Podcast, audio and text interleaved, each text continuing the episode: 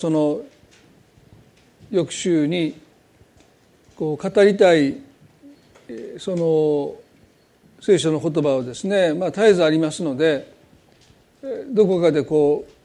う、まあ、長すぎるとよく妻からも指摘をされますからこう切って切ってですね、えー、でもこの日曜日に関してはあのなかなか何を語っていいのかすごく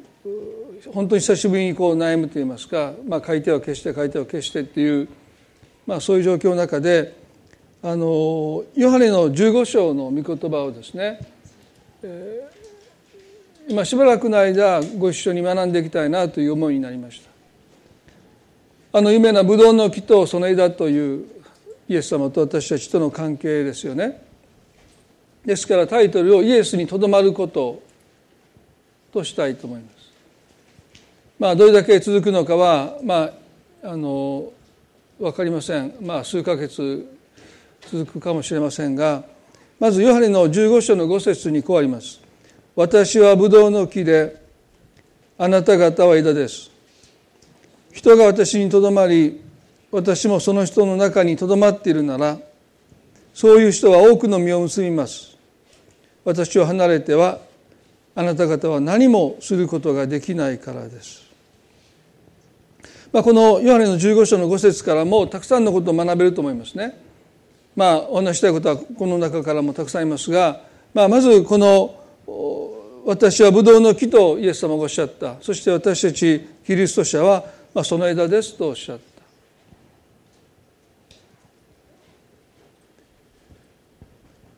ブドウの木につながっている枝というこの関係性はまあ、命を共有している関係とも言えます。ですからイエス様と私たちとの関係は命を共有しているそういう関係です。キリスト者とはイエス・キリストの命につながれたものだと言えます。ローマの6の5ではこのように聖書は教えます。もし私たちがキリストに次合わされてと書いてます。キリストに次合わされてキリストの死と同じようになっているのなら必ずキリストの復活とも同じようになるからですとあります。でこの次合わせてという言葉ですね。これはあのバプテスマを意味するバプテゾという言葉を使います。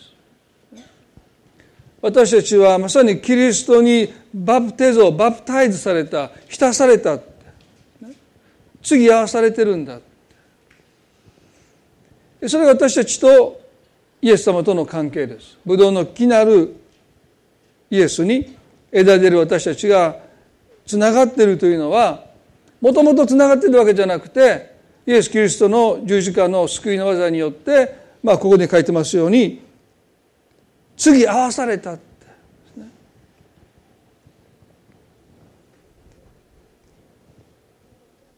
聖書に私たちとイエスとの関係をですねこのつながってるという関係をいろんな表現をしますけれども一つは例えば子とされてる養子とされているですね。あるいはイエス・キリストと共同相続人とされてる。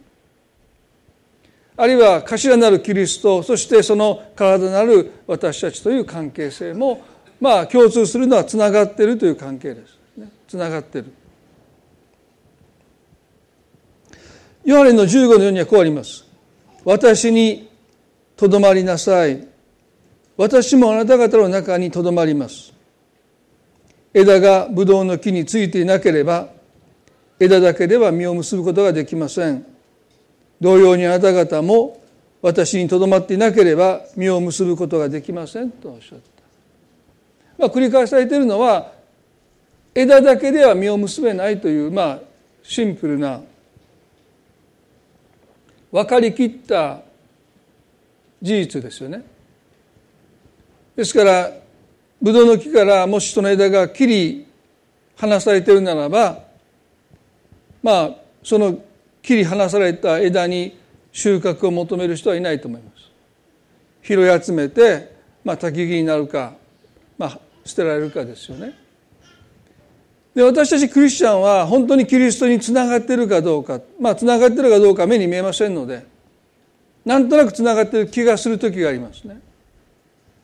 あるいはなんとなくつながっていないような気もします皆さんどうでしょうか？一日は過ごす中で本当にイエス様につながっているという実感がある時となんとなくつながってないと思う時があるかもしれません。目に見えませんからね。でもつながっているかどうかを明らかにするのは身です。つながってなければ実を結べないとおっしゃった。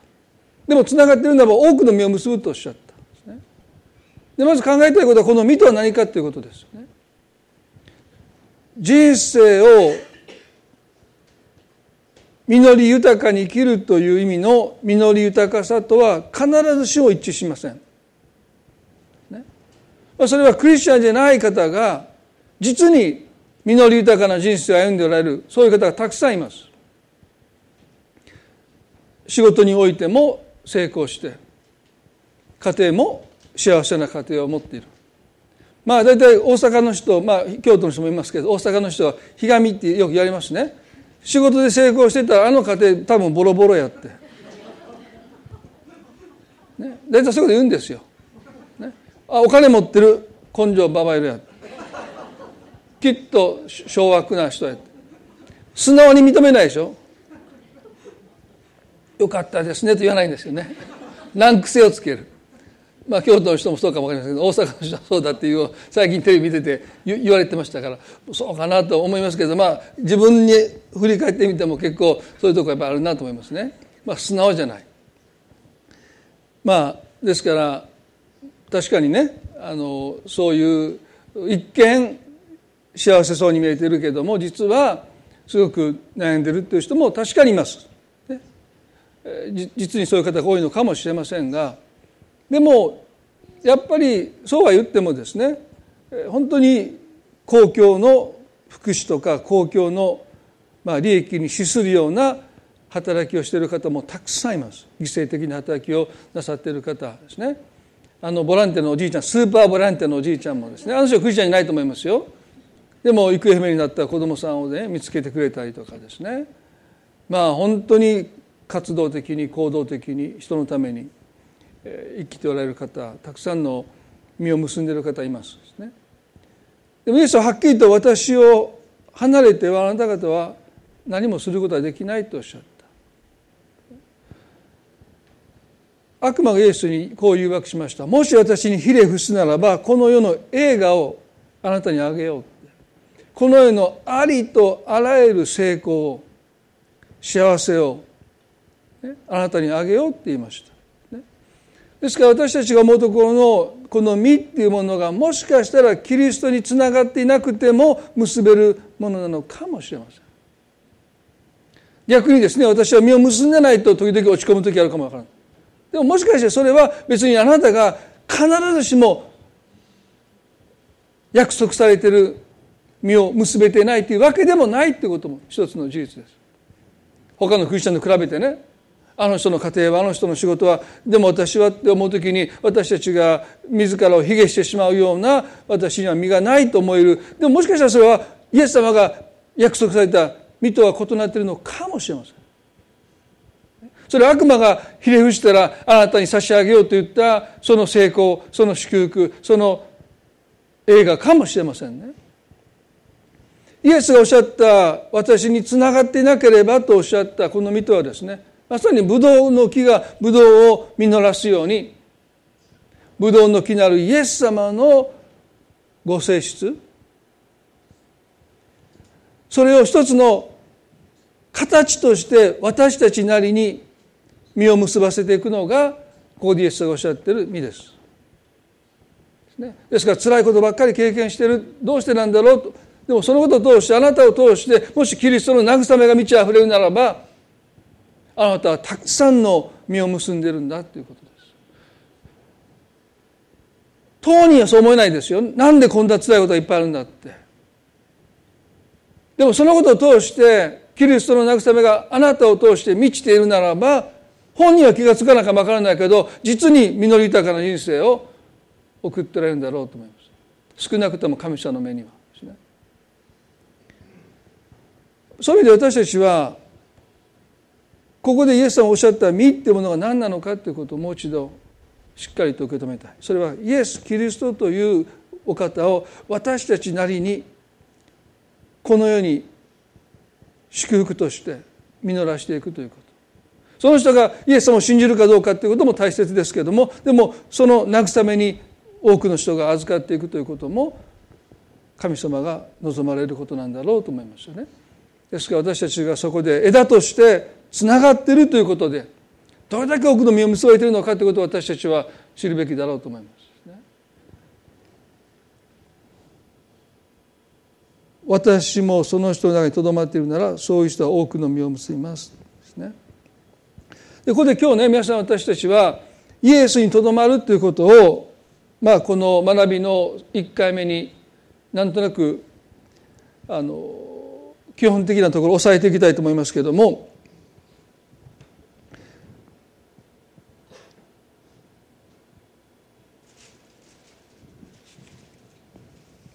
このイエスにとどまるというとどまるということは union with Christ って言ってもいいですね。英語で union with Christ まあイエスと結び合わされたとも言えますね。でこのイエスと結ばれているイエスとつなぎ合わされているというこの概念はプロテスタントとカトリックでは随分違います、まあ、皆さんもご存知かもしれませんがまあ、カトリックの場合はですねこのミサの中で司祭がこのパンとブドウ酒あるいはブドウジュースを祝福しますとまさにそのパンとブドウ酒がですねイエス・キリストのお体イエス・キリストの血になると信じています。ですからそのミサミサにおいてそのパンとブドウ酒に預かるということはまさにイエス様と一体となるという、まあ、そういう経験ですね。それを彼らは信じます。生体配慮といって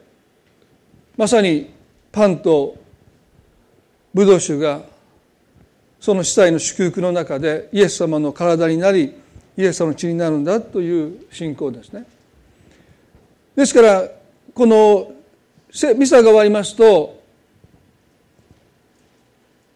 このミサに預かった人が予定よりも少なかったら余っちゃうんですよねパンとブドウ酒が。でこれどうしたらいいのかっていう問題がありますね。イエス様の体ですからイエス様の血ですからね。ですからカトリックの場合はその場で司祭が全部飲まないといけない。ニューライフの場合はブドウジュースいる人いる？子供 誰かいるの？って言ってそんなことしたらカトリックとして全員そうつまずきですよ。なんていうこと。掘ったりしたらもうもうそっとします。誰も飲めへんの。捨てとくあらね。司祭か女祭かあるいはその代行する人が全部 中にはねアルコール中毒になる人もいるんだって言うんですね。でもイエス様の血ですから。捨てるわけにいかない。ちゃんと書いてます。規約に。全部祭壇の上で、まあ、ですから多分それはね大体もう計算してるのでものすごく 余るってことは大事だと思いますよ。まあちょっとぐらいでしょう。こんだけ余ったらね飲めんのかなと思いますよね。でも捨てれないんです。破棄できないんです、ポテストの場合はあくまでもそのパンとブドウ酒あるいはブドウジュースは象徴です。イエスの身体を覚える。裂かれた身体を覚えて流された父を覚えるという意味において、まあ、私たちはパンとブドウジュースあるいはブドウ酒をキリストの体キリストの血だとは言いません。あくまでも象徴です。ですから生産しが終わってまあ、私その後のパンとブドウジュースをどういうふうにあの処理されてるか去年知らないんですけど、まあ、ももしかしてですねもう誰もいらないからまあもったいないけど捨てようって言ってもまあありなんですよ。その信仰的にはですね。もったいないけど。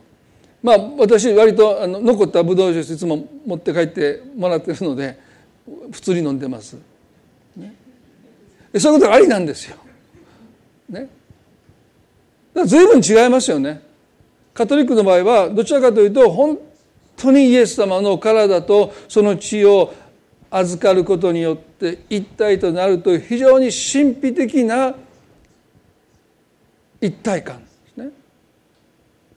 でプロテストの場合はどっちかというと非常に理性的です。象徴ですから、これはキリストの体で、これはキリストの血なんだということを思い返しながら、信仰によって愛によってキリストとつながっているということを強調します。まあ私個人的にはその中間ぐらいがいいと思います。生体配慮を私は信じないですね。やっぱりはパンです。あれはやっぱり私はブドウジュースだと思います。別にそれを絶対僕がここ降りるまでもう集めたやつ余りましたってここに持ってこられてブドウジュースを僕一人で全部飲まないと講談が降りれないと思いませんもうどうぞ好きにしてくださいと両親の呵責なしに言えますねでも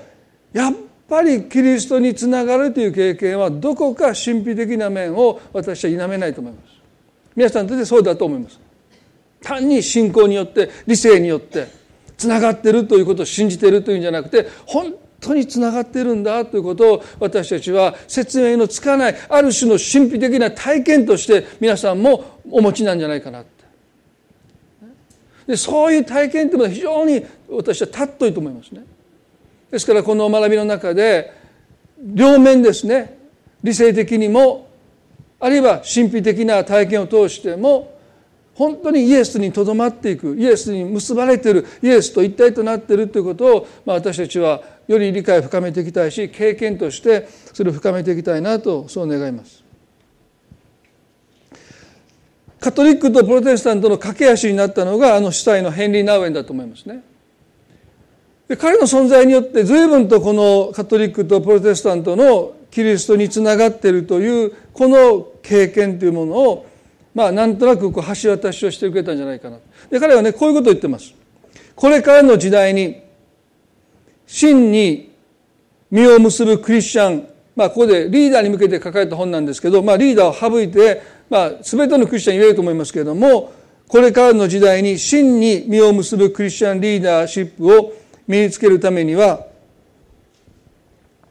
道徳的であることから神秘的であることへの移行が求められるのですと言いました。私たちが本当の意味でイエスにとどまるということを信仰生活の中で実践していくためには私たちは道徳的なクリスチャンから卒業してそう否定するじゃないですよ。卒業して。ということは収めて終了して神秘的なまあ経験というものを私たちはどこか大切にしていくという意向が必要なんだというこのナウェのことを私は非常に誤解されやすい。なぜかというと神秘的という言葉が大体一人歩きしてるんですね。まあ神秘的という言葉を使っただけでもアウトな教会もあります。あの牧師は何ということを言うんだって神秘的なっていうその言葉を使うだけでもうレッテル貼られる教会もたくさんあると思いますよ。でもナウェはここで神秘的という意味を神秘主義ですね。まあ、一番の極端な例はですね私たちが神とつながることによって私たちも神のようになれる神と同質になれるね、ブドウの木がその枝である私たちがつながるならばもう一緒じゃないか。私たちも神のになれるという考えはあの現在の焼き直しです。私たちは神にはなりません。同質にはなれない。もうそれはもう絶対外せないところですね。つながってるけど一緒じゃない。私たちは神にはなれないんですよ。ただでもつながってる。ですから神秘主義っていうのは同質にみなします。私たちも神になれる、まあ、それは聖書は教えませんね。神は神であって私たちは私たちであってですね。つながるんだけど同質なものにはなっていかない。そのことだけちゃんと押さえてれば神秘主義をそんなに恐れる必要がないと思いますよね。だから何はこう言いました？ここでいう神秘かとは自らの生き方が神の最初の愛に深く根ざしている人のことですと言いました。なんだそんなことかって、まあ、思われる方もいると思いますね。神秘家とは私たちの生き方がキリストの最初の愛に深く根ざしている、まあ、もっと言えばキリストの御臨在の中に私たちが深く根ざして生きている私にとどまりなさいっていうのはそういう意味ですね。キリストの御臨在の中に私たちが深く深くとどまって生きている。ですから単に理性的につながっているということを信じるだけじゃない。本当に私たちの日々の生活の中でこのブドウの木と枝というこの関係性このリアリティの中に私たち生きている本当につながってるんだということを日常の本当に生活の中でひしひしと感じながら生きていくまあそういう生き方っていうものを私たちはもっともっと求めていくべきじゃないかなというふうに思います。でこのパウロにとってですねこのイエスに結ばれているというこの霊的事実というものは非常に彼は重く重く受け止めてます。もっと言えばイエス・キリストと結ばれていない状態離れてるっていうことを彼は非常に絶望的に考えています。ローマの9の3で彼はこう言いました。もしできることならだからこれ極論なんですね。できないこと分かっていながら彼は言ってるんですけどももしできることなら私の同胞肉による同国人のためにこの私がキリストから引き離されて呪われたものとなることさえ願いたいのですと言いました。もしできることならですねできないということを分かっています。極論ですね。でももし同胞であるユダヤ人が救われるためにもし私が最大の代価を払えるとするならばキリストから引き離されて呪われたものとなることだと言いました。ですから裏返したパウロにとってこの世の絶望とはキリストから引き離されているということ。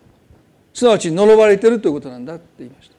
でそのためそういう人がキリストに結び合わされるためにもし神が私に何かを求められるならば私は最大の代価を払います。それは私自身がキリストから切り離されて呪われたものとなることですと。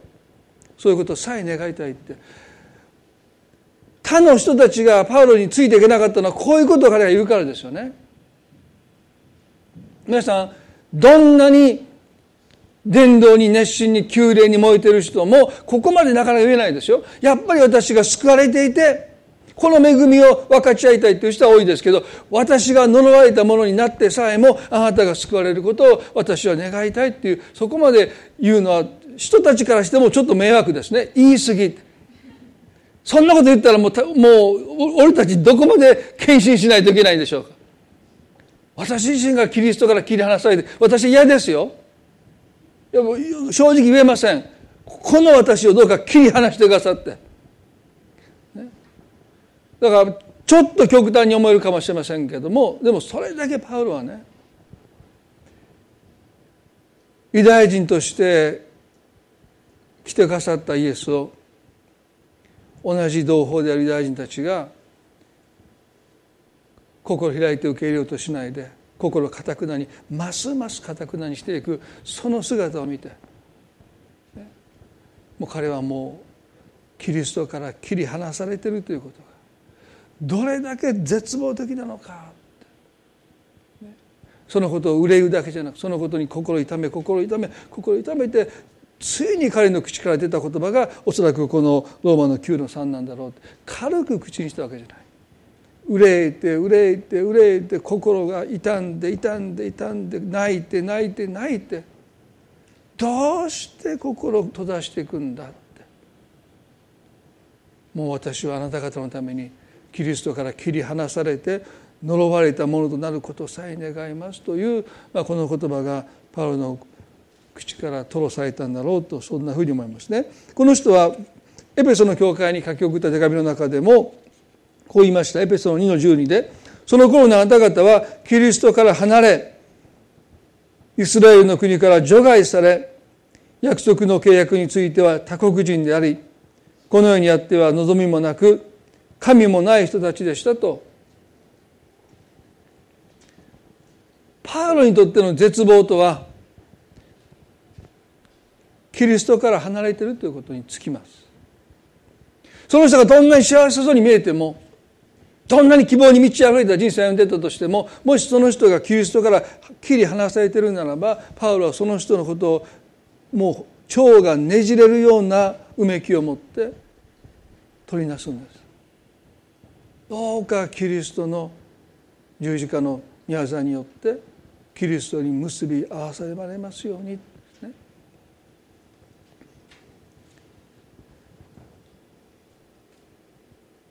ここで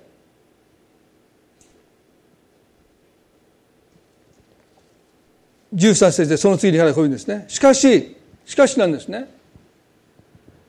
以前は遠く離れていたあなた方も今ではキリストイエスの中にあることによりキリストの血によって近いものとされたのです。これがまあ私たちの救いの本質ですよね。遠く離れていた私たちがキリストの血その血によってのみ近いもの。でこの近いものとはねギリシャ語ではですねもうぎゅうぎゅうに押し付けられたもの。ですねもう隙間がないぐらい。ですから同質にはならない。私たち神のにはならないんだけれどももうそこに何の隙間もないぐらいちょっと神様向こう行ってくださいってちょっともう熱いっていうぐらい神様の方がもうぎゅーっと。もうあの満員電車の中であの過労臭のするおじさんがぐーっと来たら皆さん肩で押し返すでしょ肘で押し返す鬱陶しい。まあ私だってその人来たらちょっと向こう行ってくださいって。まあ私もそういう年齢になってきてるから僕も誰かから押さえてるのかもしれませんけどまあもうちょっともう近すぎる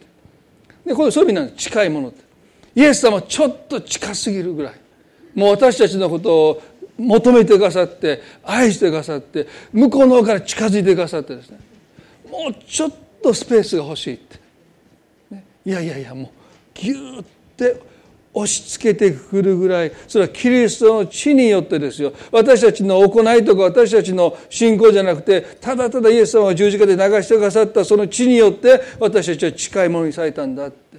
もうそこに何の隙間もない。いやもうちょっと離れてくださいと言いたくないぐらいもうべったりと神が私たちと一緒にいてくださるんだ。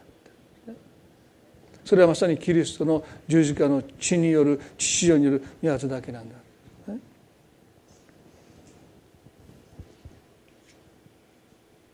マルコの4章にあの有名な向こう岸へ行こうとおっしゃったイエスと弟子たちが船に乗ってガリラヤ港をを進んでいきますと突風が吹いてきて激しい風と荒れた波でたくさんの水が船の中に入ってきましたね。弟子たちは必死になっておそらくその水をかき出してる。でもどんどんどんどん水が入ってきてもう船が沈みそうになった。そしてもうおそらくまあ、弟子たちの中には漁師もいましたのであもうダメだと思ったと思います。ここまで水が入ったらもうもうこれはもう追いつかないって。そして彼らはある種諦めの境地になった時にあることに気がついた。イエス様どこだって。あれ水をかき出してる時も一緒におられなかったしイエス様どこにいるんだって言って辺りを見渡すと、まあ、そんな大きな船じゃないんですけどもまあ、友の方でイエス様を眠っておられたというあの出来事ですよね。そして彼らはイエスを起こしてこう言いました。マルコの4章の38ですね。先生、私たちが溺れて死にそうでも何とも思われないのですかと言いました。イエスは彼らのその問いかけにお答えにならないで起き上がって風を叱りつけそして湖に黙れ沈まれと言われた。すると風は止み大なぎになった。イエスは彼らに言われた。どうしてそんなに怖がるのです？信仰がないのはどうしたことですとおっしゃった。ここでイエスはどうしてそんなに怖がるのです？信仰がないのはどうしたことですとおっしゃった。この信仰のなさっていうものは私にはその風を叱りつけ、ね、湖を沈める力がないとでも思ってるんですかというまあそういう意味ももちろん含まれます。私が誰だと思ってるんだって、ね、この天地万物を作った創造主だってことはあなた方知らないのかという、まあ、そういう意味ももちろん含まれますがでもどうして怖がるのですかというこの言葉がその先に来てるということの中でねもう一つのことを私はこの箇所からとっても感じるんですね。それはあなた方は私と結び合わされてること結び合わされてることをどうしてあなた方は知らないのですか？もちろんキリストが全能な力を持っているということを知ることも私たちの心から恐れが消えていく一つの真理ですよ。この方に不可能がないって。でもそれ以上に私はそう思うんです。私の個人的な経験だとそれ以上にこの方が全能な神で不可能がなくてもうどんなこともできるということも素晴らしいんだけどもでもこの方と私がつなぎ合わされてる結び合わされてるというそのことの方が私の心から恐れを追い出すんじゃないかなと個人的に思います。個人的な経験になりますけど。あなたはなんと偉大な力に満ちた全能の方なんだという真理も大切ですけども。でもイエス様と私はつながってる。結び合わされてる。そのことがどれだけ恐れを私たちの心から退けるんでしょうか。皆さん弟子たちの言葉をね見たいですよね。先生私たちが溺れて死にそうでもと言いました。でこの私たちはという私たちにはイエス様含まれているんでしょうか、ね、もちろん私たちというこの日本語の言葉だけにはもちろんそこにいたイエス様も含まれている可能性がありますけれどもその次の言葉でそれが否定されますね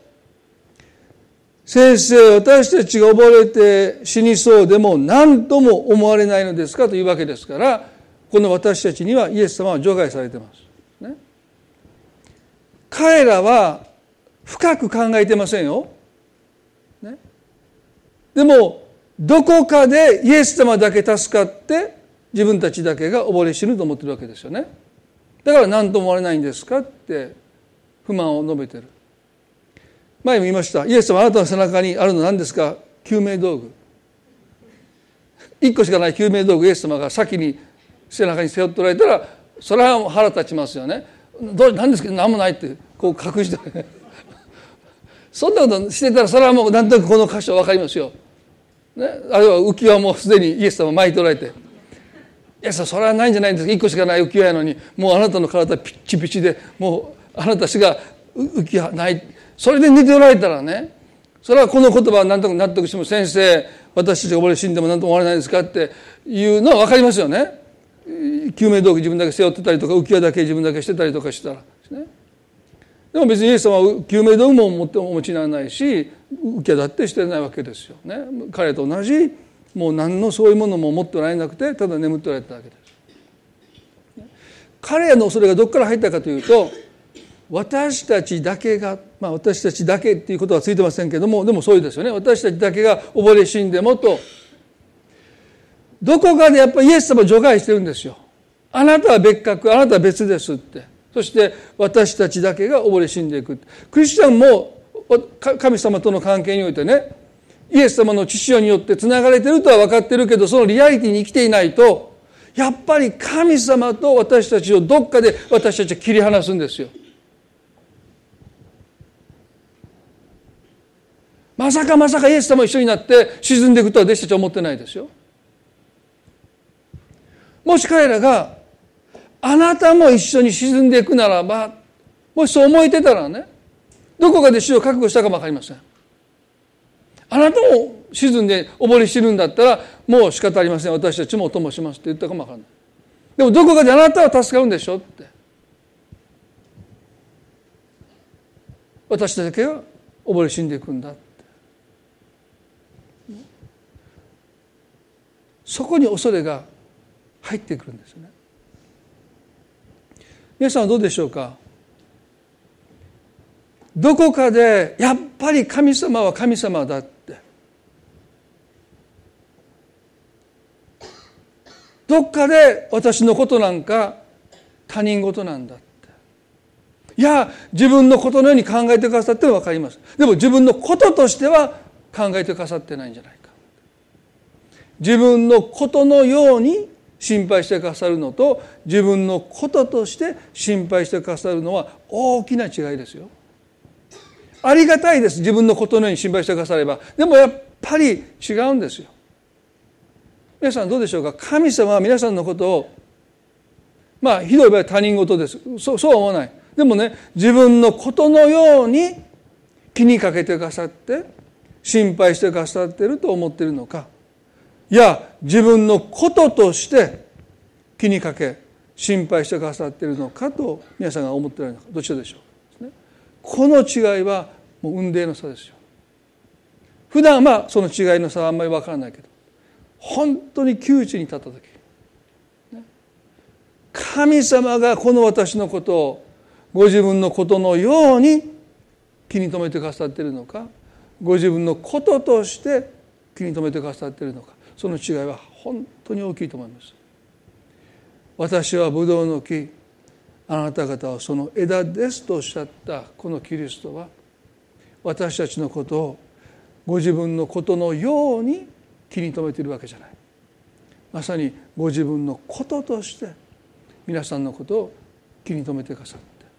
心配してくださって心配っていてくださるんだってそれがこの方につながれているという関係なんです。そのことを私たちがよくよく心に受け止めていかないと本当に困難の中に孤立した時に私たちは孤独を感じます。あやっぱり神様は神様で私は私なんだ先生私たちが溺れ死んでも何とも思われないのですか。マルタも言いましたよね。イエス様妹に私だけに給仕をさせておいてあなたは何とも思われないんですね。マルタもこの時イエス様とどこか離れてるんですね。皆さんねもう一度長いを読みたいと思いますけれどもこれからの時代のクリスチャン指導者に特に求められるものがあるとすればそれはあなたは私を愛するかあなたは私を愛するかあなたは私を愛するかと問い続けられる方の御臨在のうちに住む訓練を受けることでしょう。それは感想的な祈りの訓練です。これからの時代もうこれはだいぶ前にもう書かれた本ですけどもでも今の私たちにも当てはまると思いますね。特に求められるものがあるとすれば強いて言えばこれだけ私たちは本当に心を砕かないといけないことが一つ挙げるとするならば私たちの日々の生活の中にご臨在してくださっているその臨在の中に住む訓練です。そこにとどまる訓練です。それが感想的すなわち見ると思うとね敵でしょ？感想的。すなわち私たちの生活の中にイエス様のご臨在を思い巡らしその御臨在に私たちがとどまっていくそこに住んでいくそこに根を下ろしていくというその感想的な祈り。それを私たちは習得していく必要があるんじゃないかな弟子たちに欠けていたのは嵐がやってきて風が吹いてきて船が揺れて波が激しくなって水が入っていた時に当然パニックになりますね。彼らは漁師ですが怖さをよく知ってた。親しい人を亡くしてる人たちもいたでしょうね。ですから人生における試練なんてのは大体突然ですよね。コンコンコンどなたですか？試練です。開けてくださいお入りくださいって。どうぞお座りください。そんなことしませんよね。もうバーンって戸を開けてもう招いてもいないのに入ってきますよね。問題や試練や困難っていうのはそうやって私たちの人生に突然前触れもなく前兆もなくやってくることが多いので大体私たちはパニックになります。落ち着きを失います。狼狽します。弟子たちは目の前の状況すなわちどんどんどんどん水が船に入ってくる。それを何とかしないといけないと思って一生懸命もうその水をかき出してかき出してかき出しておそらく聖書はあまり深く記述してませんけどかき出してもう腕が上がらない。もうパンパンです。それパンプアップって言うんですけどね。ボディビルやってる人はね。もう血が行き巡ってもう筋肉がもう膨張してもう動かないそれわざとボディビルやってる人はやるんですずっとやってもうもうパンパンで腕が上がらない。彼らはもうボディビルしてたわけじゃないんですけど水をかき出してかき出してももうもう本当に腕が曲がらない。もうもうイエス様もう無理です。って言って初めてイエス様どこにいるんだって言って探して友の方で眠ってるのを見てカチンときたわけでしょ。もうイエス様弟子たち全員こうやってやったと思いますよ。イエス様。この上がらない手を見てくださいって。ね。もうもうもうパンパンです。筋肉でね。もうもう一滴ももう水を外にかき出せない。あなたこんな風まで私たちやった時に何で眠ってるんですかって言って腹が立ったわけでしょ。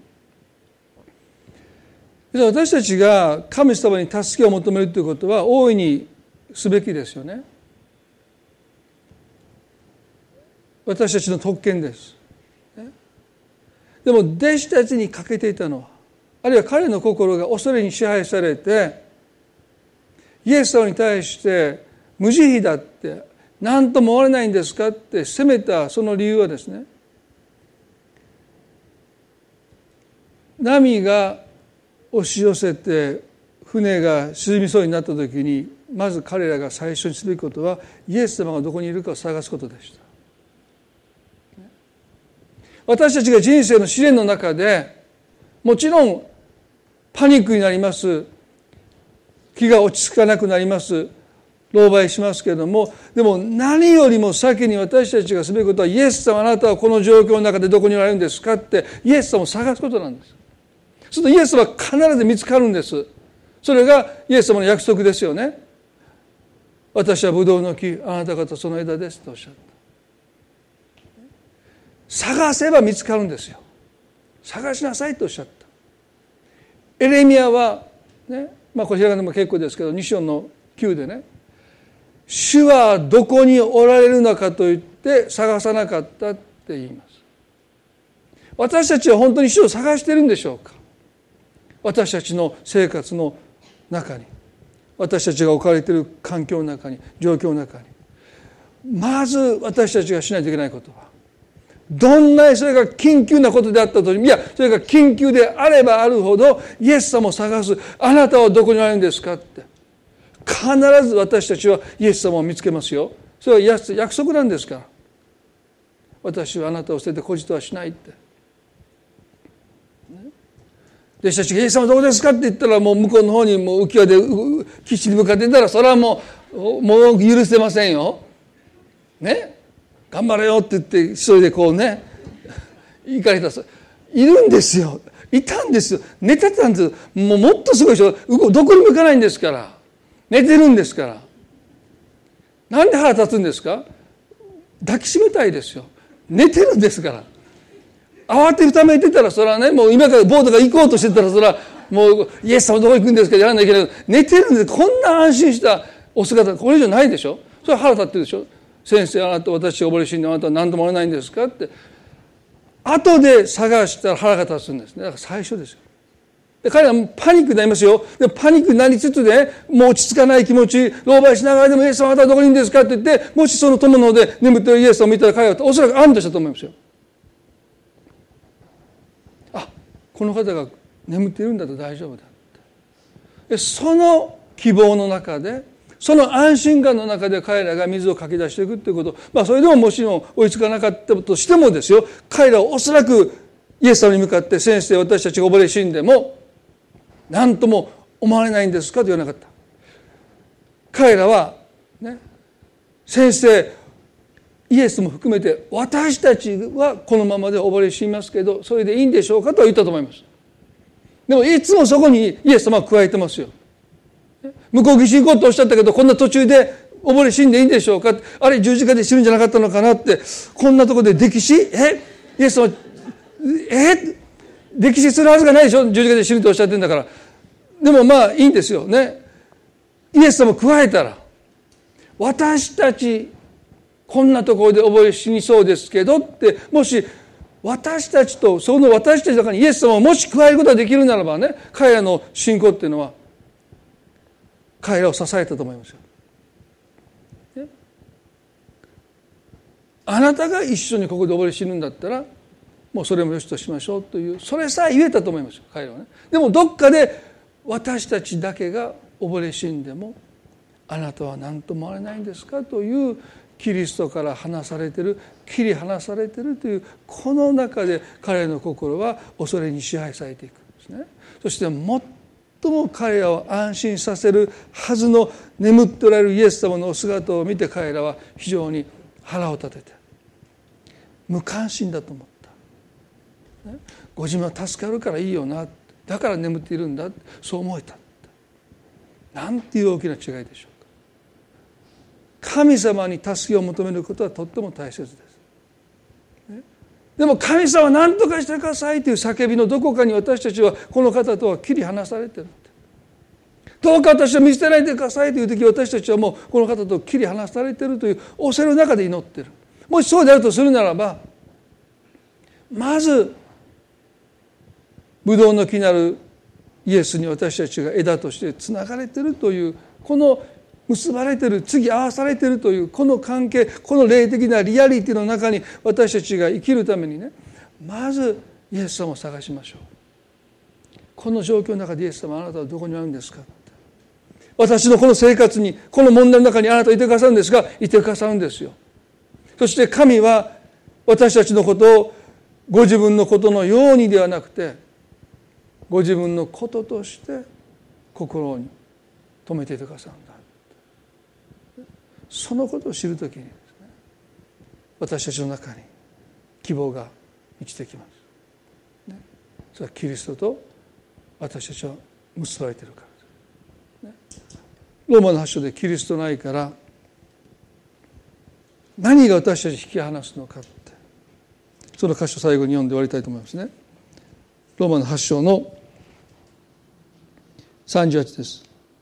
37しかし私たちは私たちを愛してくださった方によってこれら全てのことの中にあって圧倒的な勝利者となるのです。私はこう確信しています。死も命も見つかりも権あるものも今あるものも後に来るものも力あるものも高さも深さもその他どんな被造物も私たちの主キリストイエスにある神の愛から私たちを引き離すことは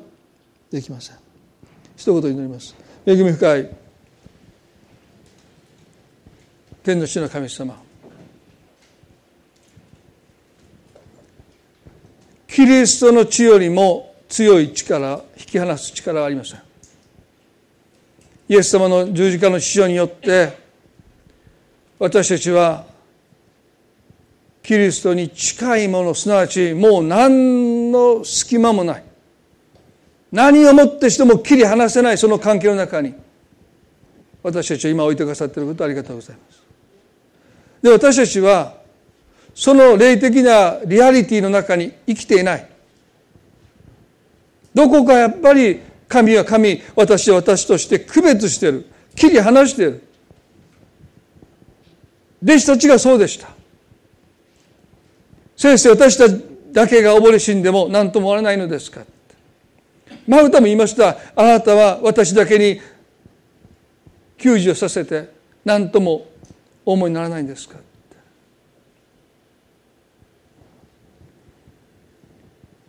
あれだけ親しい関係を持っていた弟子たちやマルタでさえこのリアリティの中に十分に生きていなかった。私たちもそうだと思います。ただ理性的に信仰によって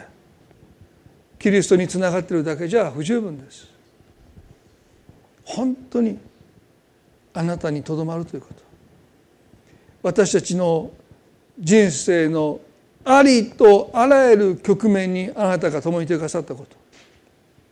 そして今今私たちのこの生活の中にあなたがいてくださること。そして私たちのこの置かれた状況のことをご自分のことのようにではなくてご自分のこととしてそれを引き受けてくださりそのことに心砕いてくださっていること心配してくださっていること。私たちから何があっても離れていかないこと。もし船が沈むならば一緒に沈んでいってくださること。私たちはキリストとつながれています。つながれています。今日そのことの真理に私たちの目を開いてください。その真理の中に生きる私たちとしてください。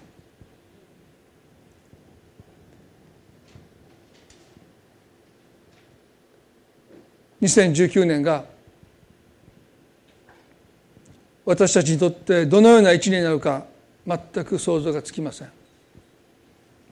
でも私たちの希望はキリストにつながれていることです。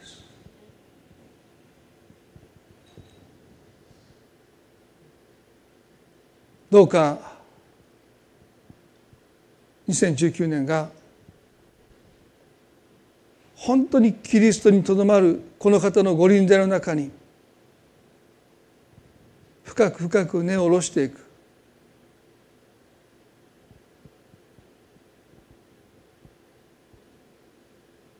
神の無関心を責めない。どうしてこんなことが私の身に起こるんですかと。神に不平を言いたくなる時があるかもしれません。でもどこかで神と自分と切り離している。どうか私たちが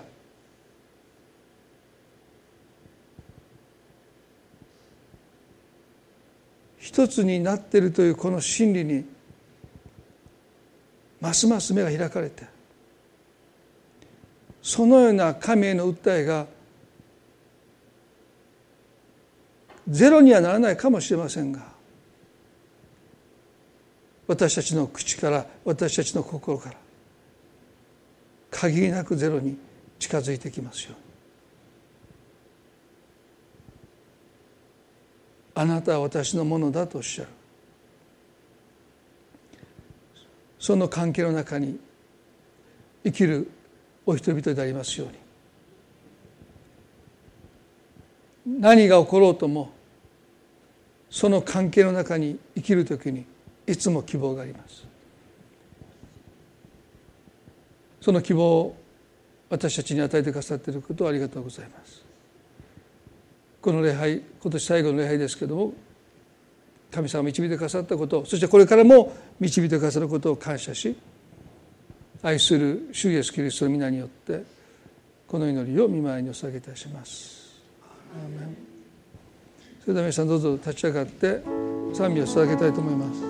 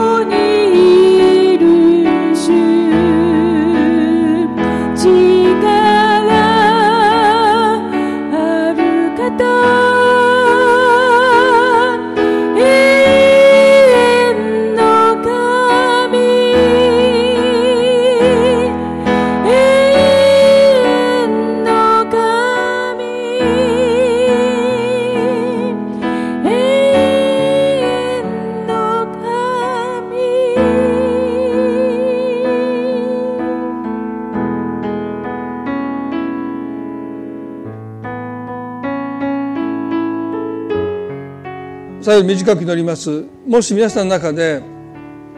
今の試練の中で苦しみの中で悲しみの中で孤立してると感じてる方がいるならば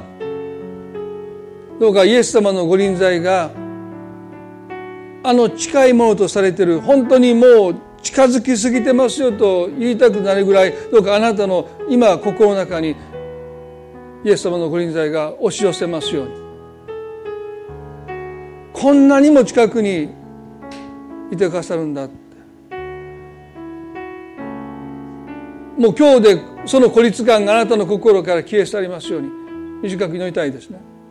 私は一人じゃないって。イエス様が一緒にこの問題と向き合ってくださってるんだこの悲しみの中にいてくださるんだということが本当に頭じゃなくてどうかあなたの心で今日そのことを知ることができますように。もしあなたが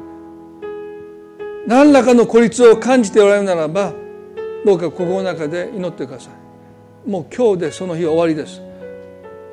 私は一人じゃないんだイエス様が一緒にいてくださるんだ私の心でそのことを悟らせてください祈ります。イエス様頭で分かっていましたけれども今日心で分かりますように。私は一人じゃないんだイエス様あなたが共にいてくださるんだインマヌエルなる神様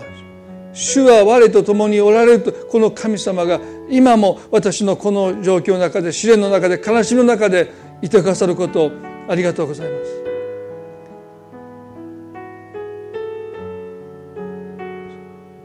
それこそが私の希望です。あなたとのこの関係こそが唯一の希望です。今日絶望の思いを希望にあふれさせてください。どうか私の心で悟らせてください。